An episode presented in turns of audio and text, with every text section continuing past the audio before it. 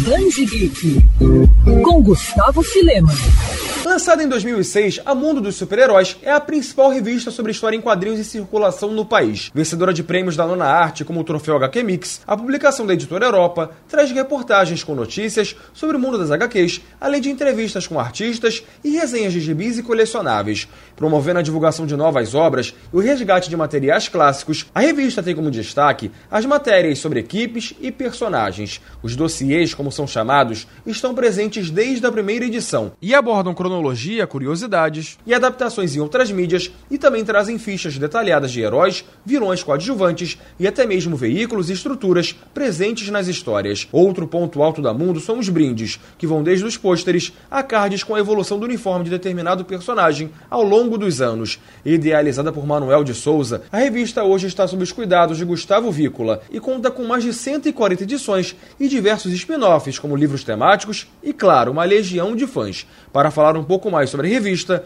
o Band Geek recebe hoje meu xará, Gustavo Vícola. Gustavo, seja bem-vindo e muito obrigado pela oportunidade e disponibilidade. Para começar, xará, eu queria saber como é que a sua relação com o universo dos quadrinhos surgiu. Você sempre foi fã? Sempre sonhou em trabalhar com algo relacionado? Sim, eu sou fã de quadrinhos. Nossa, sempre fui, né? Sempre fui fã de quadrinhos no geral, desde pequeno, desde muito criança, era um tal de Turma da Mônica, Turma do Brasinha. Cara, pintava gibi na minha frente, eu tava consumindo, né? Meu pai me levava muito na banca de revista quando eu era pequeno. A gente, eu e minha irmã, a gente comprava muita Turma da Mônica. É, eu tinha meus gibizinhos, ela tinha os dela, a gente trocava tal, era bem legal. É, mas eu me tornei fã de quadrinhos do super-herói mesmo, isso daí ao longo dos anos 80, né? Eu me tornei fã de quadrinhos do super-herói mesmo, foi em 92, né? Foi uma coisa assim, quase por acaso, foi um amigo que foi brincar lá em casa, a gente foi jogar videogame, ele ficou me falando de super-herói, de super-herói, eu fiquei ouvindo, ouvindo, sem dar muita consideração, porque eu não gostava muito de quadrinhos de super-heróis, porque eu achava os desenhos assim muito esquisitos. O pessoal tinha o cabelo azul, né? Porque quando ia pintar o cabelo preto assim do, dos heróis, tipo Superman, pintava de azul, eu não entendia, né? Eu ainda era muito jovem, mas esse esse amigo foi lá em casa, ficou falando, falando, eu fui me interessando, ele me deu para ler um gibi dos X-Men, que é aquela acho que é Graphic Album, que saiu como Graphic Album ou Graphic Marvel no Brasil, mas enfim, que é aquela adaptação do, da, do desenho animado dos X-Men. E eu li aquilo, eu achei tão legal, porque eu vi o Wolverine, eu falei, nossa, que legal, cara. Essa luva dele é tecnológica, sai garra. Ele falou, não, não, essas garras são poder dele. Nossa, bicho, aí minha cabeça explodiu. Eu falei, cara, como assim poder do cara? Ele me explicou de mutante, explicou que todo mundo tinha superpoder. Aí eu pirei, cara, eu virei muito fã. Leio, nunca, nunca parei de ler, leio até hoje. Até hoje eu né, vai reduzindo assim a quantidade de bis que a gente vai consumindo, mas até hoje eu sou eu compro assim religiosamente meu nas bancas o gibi do meu herói preferido, que é o Homem-Aranha. Então sim, sempre fui fã e cara, eu não me vejo assim deixando de ser fã de quadrinhos super-heróis, de, de, de gibi em geral. Eu acho que é uma paixão que todo nerdzinho alimenta, né? Todo fã de quadrinho alimenta. Ou o cara quer desenhar, ou o cara quer escrever, qualquer coisa, né, cara? Tipo, a gente tá, tá muito afim de trabalhar assim na, na área, né? Conhecer as pessoas que trabalham, pá.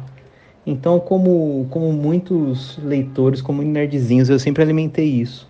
E fiquei muito feliz porque eu trabalhei diretamente com quadrinhos, né? Fui editor dos gibis da DC no Brasil, mas o forte mesmo acabou sendo eu entrei na área por uma outra porta, né? Que foi a porta do jornalismo.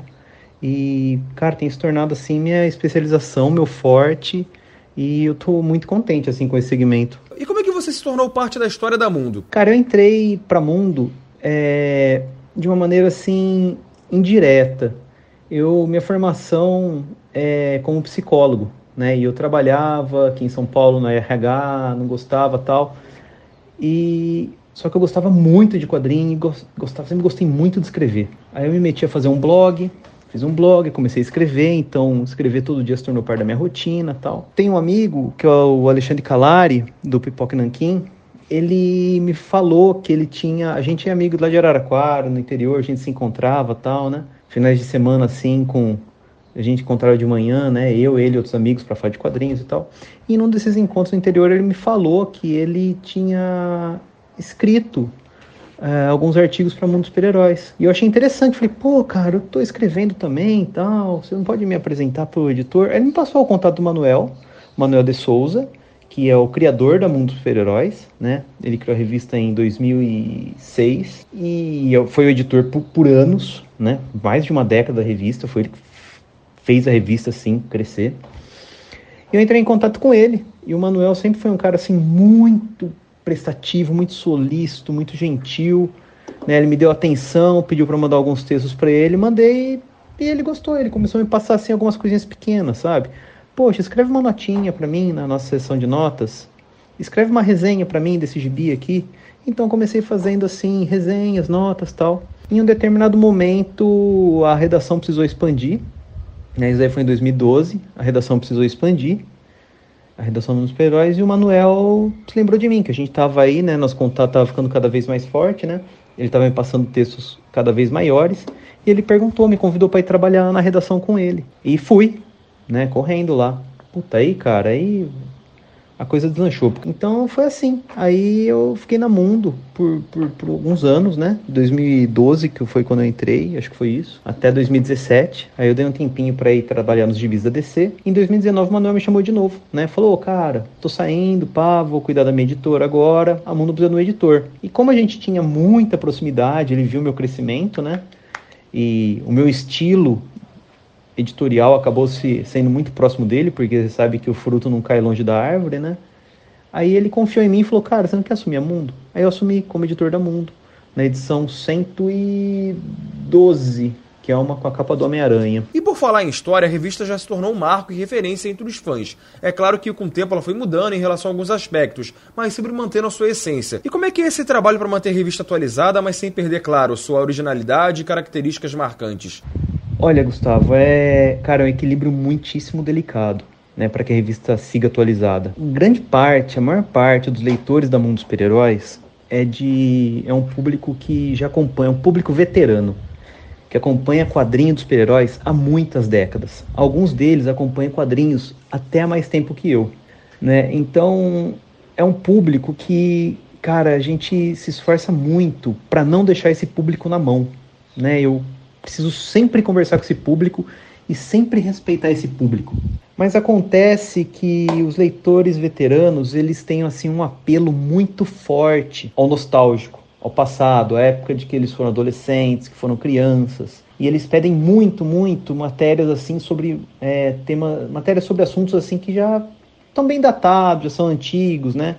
Que eles têm mais assim um valor afetivo do que um valor assim de atualidade. Então é preciso manter o equilíbrio entre esse, o pedido desse público e o, a demanda de, de novos leitores, porque a Mundo também ela é formada por leitores jovens de idade, né, que tem menos tempo de vida, que tem 20 anos, que tem 15 anos, que tem, sei lá, que seja 30 anos. É, e esse é um público que tem uma demanda um pouco diferente né? É um público que está interessado em notícias sobre os filmes de super-heróis, sobre o MCU, né, principalmente. Para isso, é, eu tomo muito cuidado para que a revista não se desvirtue, para que ela não se torne, por exemplo, uma revista só de filme, uma revista só de cultura pop, sabe? Eu não vou ficar falando da mundo dos super-heróis, não vou falar de Harry Potter, é, não vou falar de, sei lá, qualquer outra tendência de Avatar, não vou ficar falando de qualquer outra tendência do mundo nerd, porque não é isso que a mundo dos super-heróis é. Isso daí é uma questão de manter a, a, a identidade dela. Ela é uma revista sobre super-heróis. Né? A Mundo Super-Heróis não é uma revista sobre gibi e ela não é uma revista sobre cultura pop. Ela é uma revista sobre super-heróis. E para isso a gente fala dos super-heróis em todas as suas mídias. Além da revista em si, a Mundo se tornou praticamente uma marca, né? A gente pode ver isso por meio de tantos lançamentos relacionados a ela dentro da editora Europa. Existem planos para mais projetos que sejam ligados a Mundo no futuro? Sim, temos, principalmente no que, no que tange assim a, a livros, né? A, aos livrinhos, aos bookzinhos que nós produzimos. Como a gente já faz a coleção Figurões HQs, a gente fez a coleção Arte em Cartaz, né? Mas o meu foco, por hora, é é mundo. Aliás, meu foco é sempre a mundo. Né? É a filha querida, assim, a filha do coração. Não, não tem muito que eu posso dizer sobre isso, cara, sobre projetos no futuro. Minha atenção agora é na mundo dos super-heróis, mas sempre tem projetos no futuro, sim. Tem alguns que estão sendo desenvolvidos já. E uma das coisas mais legais da Mundo são os brindes, né? Que trazem referências ao passado, mas sem deixar de olhar para o futuro, como os cards e os pôsteres. Para você, qual é a sensação de poder unir diferentes gerações de leitores, seja por meio da nostalgia ou da interatividade? Então, cara, uma coisa que eu acho muito legal da Mundo dos Super-Heróis é que, como eu disse, ela é formada por dois públicos diferentes, né? Os veteranos e os que estão chegando agora. É muito comum, o cara começou a ler a Mundo dos Super-Heróis quando ele era um bocado mais novo, porque você veja, a revista já tem 16 anos, né? Se o cara começou a ler a revista quando ele tinha 16 anos, hoje ele tem 32. Hoje esse cara tem filho, sabe? E eu vejo, eu ouço muita história de leitores que falam que os filhos viram o mundo super-heróis e o, o leitor ele tira foto da coleção junto com o filho, sabe? Então é uma coisa que vai passando, cara. Eu, eu acho que a, isso, a mundo, é uma maneira do, do, do, do leitor que acompanha a gente desde sempre, cara, poder ter assim um contato e poder passar esse, essa, essa paixão dele para a geração seguinte. No caso, por exemplo, o filho, o sobrinho, sei lá, um amigo mais novo, sabe? É, então eu acho que esse equilíbrio da mundo em respeitar as duas gerações é uma, uma das chaves para manter a saúde da revista. Quer ouvir essa coluna novamente? É só procurar nas plataformas de streaming de áudio. Conheça mais dos podcasts da Mandirinhos FM Rio.